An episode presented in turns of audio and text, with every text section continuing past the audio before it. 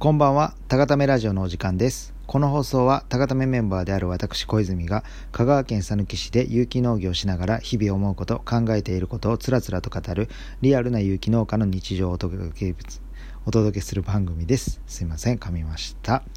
えーと、それではお知らせからさせてください。あの、昨日、あの、意気揚々と、あの、3月1日からふるさと納税の返礼品の方、えーと、販売開始ですと言いながらですね、えーと、今日サイトを見てみたら、あの、昨日の時点では3月1日の12時よりって書いてたんですけど、3月15日に伸びてまして、なんじゃこりゃと思って、すぐにあの、問い合わせたところ、まだあの市の許可が下りてないらしくてですね、えっ、ー、と、まあ、早ければ今日、明日とか言ってたんですけど、連絡なかったんで、まだちょっと販売開始されておりません。えー、すみません。なんか違う情報を流してしまいまして。なので、え、ー、と、多分市の、えー、許可が多分数日中におりますので、そこで初めて販売開始となります。で、あの、お伝えし忘れてたんですけど、一応、楽天の方で、え、ー、と、探していただいた。ですので、楽天のふるさと納税、えー、佐貫市で、で、お野菜のところで、えー、探していただけたら、えっ、ー、と、出てくるので、よろしくお願いいたします。で、えっ、ー、と、まあ、二つ目のお知らせなんですけども、えっ、ー、と、なんと、実はですね、タガタメがそういえば、えっ、と、3月1日から、えっ、と、去年、え野菜セットの販売、個人の方の野菜セットのみ、えっ、と、販売を開始しまして、なので、えっ、と、一応タガタメ1周年です、今日で、実は。はい。ありがとう、ありがとうございますね。おめでとうございますじゃなくて、なんていうの？あまあまあ、1周年経ちました。そうですね。まあ、軽く、まあ、たがため1周年か。まあ、これは、あの、また、次回、次回というか、また、えっ、ー、と、近々振り返って、えー、1年こんなことがあったっていうのはまた、えー、振り返ろうと思いますんで、それはまたの機会ということで、えっ、ー、と、とりあえず、えー、今日でたがためが1周年を迎えました。えー、2年目も、えー、みんなで力を合わせて頑張っていきますのでよろしくお願いしますということで、えー、と今日はですねもう一つ、えー、お知らせというかまあお知らせご報告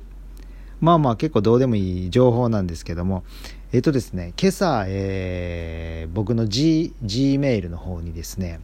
謎のあのカルロスという外人の方から、えー、とメールが来ましてまあよくよく読んでたら、えっ、ー、と、まあ、ポッドキャストからのメールでして、えっ、ー、と、このラジオのですね。で、えっ、ー、と、社会文化のカテゴリーで、えっ、と、218位になったよ、みたいな。で、あと、社会文化の中、その中でもさらにドキュメンタリー部門で、えっ、と、日本で、まあ、16位になったよ、みたいな。だから、えっ、と、30この30日間過去30日間でなんかそんな順位で頑張ってるねいい調子だよみたいなメールが、えー、カルロスから、えー、送られてきましたちなみにあのランキング探してもなんか全然出てこなかったんですけどもそれであのー、一応月の、えーと、その月の1日はあの、なんか農業系のポッドキャストの特集の日で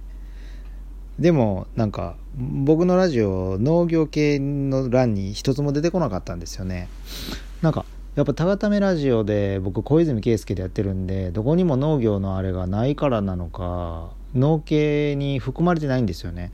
でその始める時もカテゴリーに例えば農業とかないんですよだから一応僕ドキュメンタリーのカテゴリーでちょっとやってるんですけどどうやったら農系ポットに入るのかも分かんないですしあとなんかランキングに関しては、なんか200位以内に入ったら、どうもランキングに乗るらしくて、で、ドキュメンタリーの方の16位っていうのはもう謎ですね、これは。よくわかんないです。なので多分200、まずは200番以内。でもに全国で200番ですからね。まあまあ、あの、やっぱりまだ音声メディアって、特にこのポッドキャストしてる人少ないのかもしれないですね。まあでも、カルロスからそういうメールが来たので、えー、頑張って、えー、200位以内を目指して、えー、農系ポッドキャストの、えー、特集コーナーに、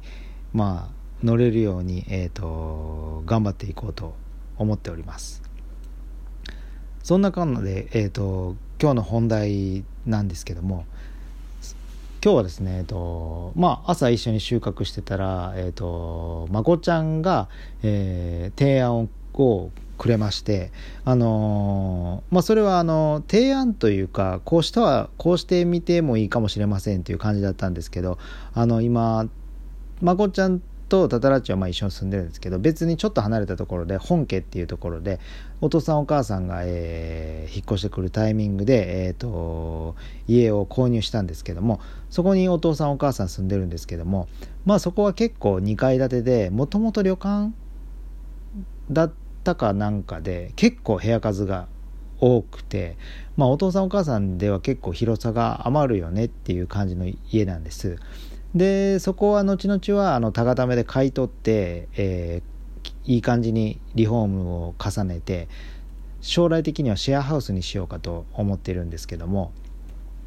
なのでお父さんお母さんはその頃までにもしいいね平屋のなんかちょっとまあまあもうちょっと手頃な大きさの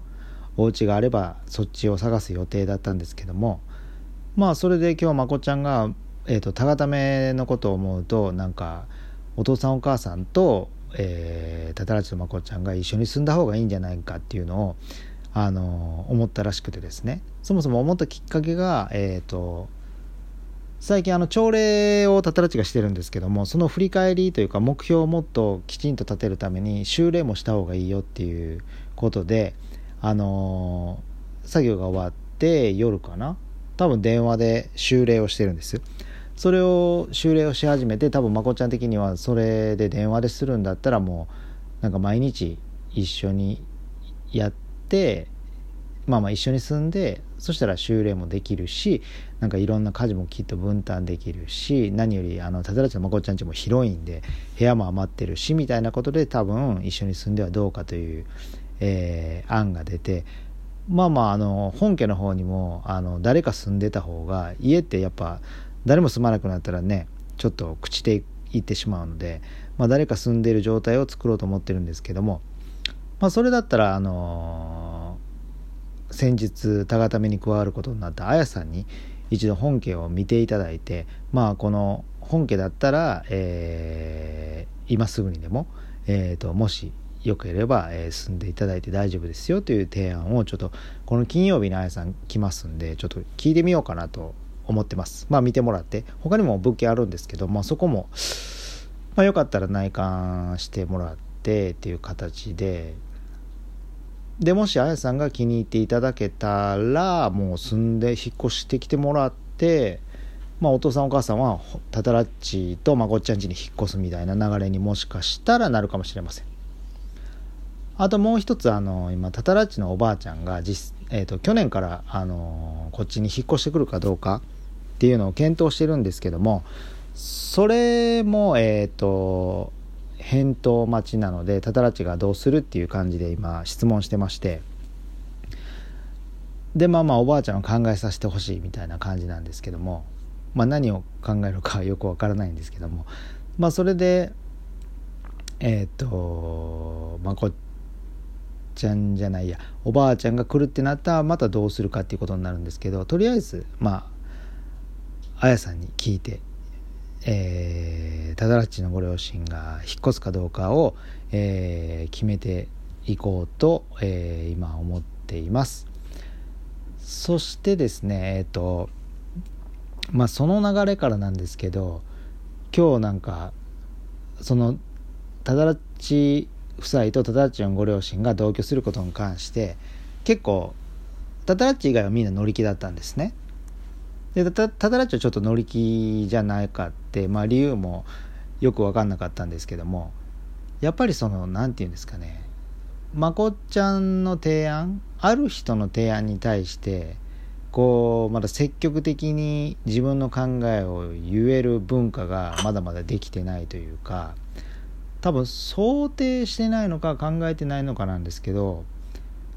僕は割とそのまこっちゃんの提案聞いた瞬間にあじゃあその場合はえー、っとあやさんに聞いてみようかなとかなんか結構その何て言うんですかね。あんまり感情抜きで考えるんですけどやっぱり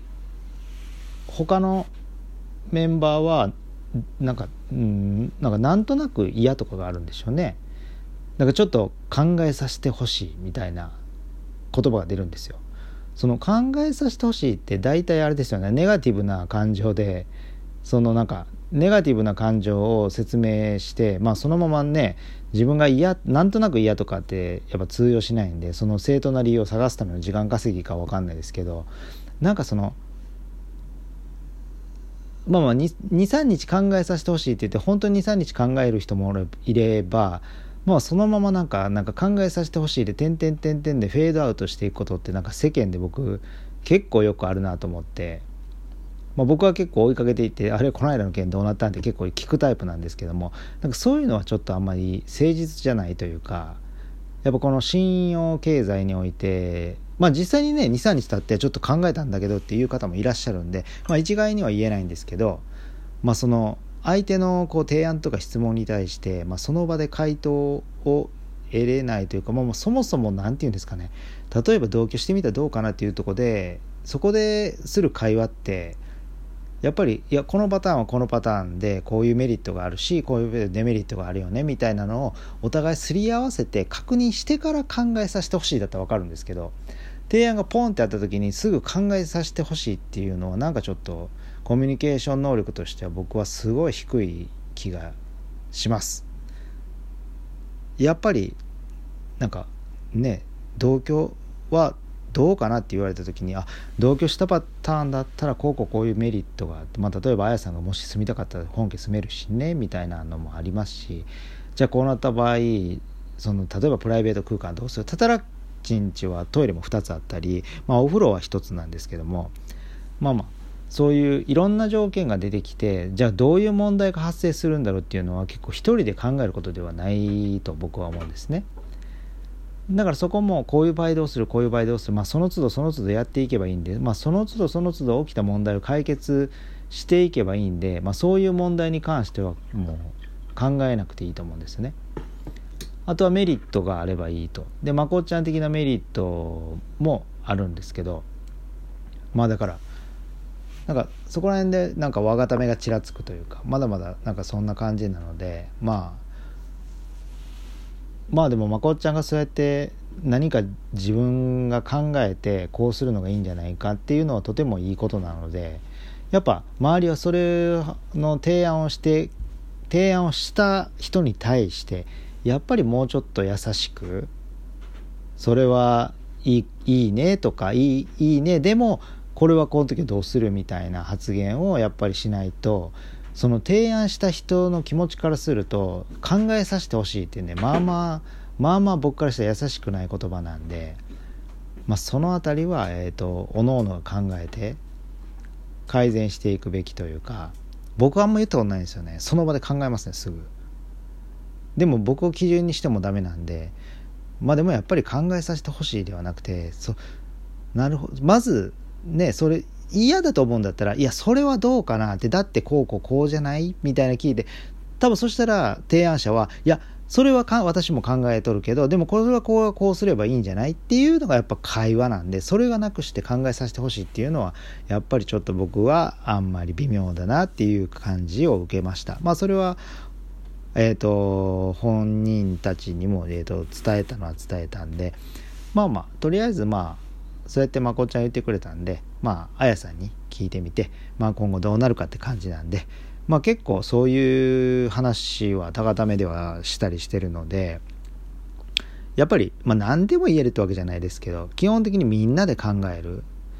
でないとやっぱね物事をうまく回っていかないと思うんで、はい、そんな文化をね文化というか風土というか習慣をやっぱこれから一つずつ身につけていってえーと、人数が増えてもきちんとこうコンセプトを持って、えー、同じ理念で進んでいけるようなチームにしてチームになっていかないとなと思いました。まあまあ高ため1周年を迎えましたんで2周年2年目はまあそういう課題。やっぱもうもう、えー、常にこう相手に優しく自分が相手に対して優しくできているのかっていうことをね問い続けながらこういろんな人と関わっていくチームにならないといけないなと思いました。まあそれではちょっと今日時間15分になっちゃったんですけども、えー、この辺りで終わろうと思いますそれでは良いお眠りを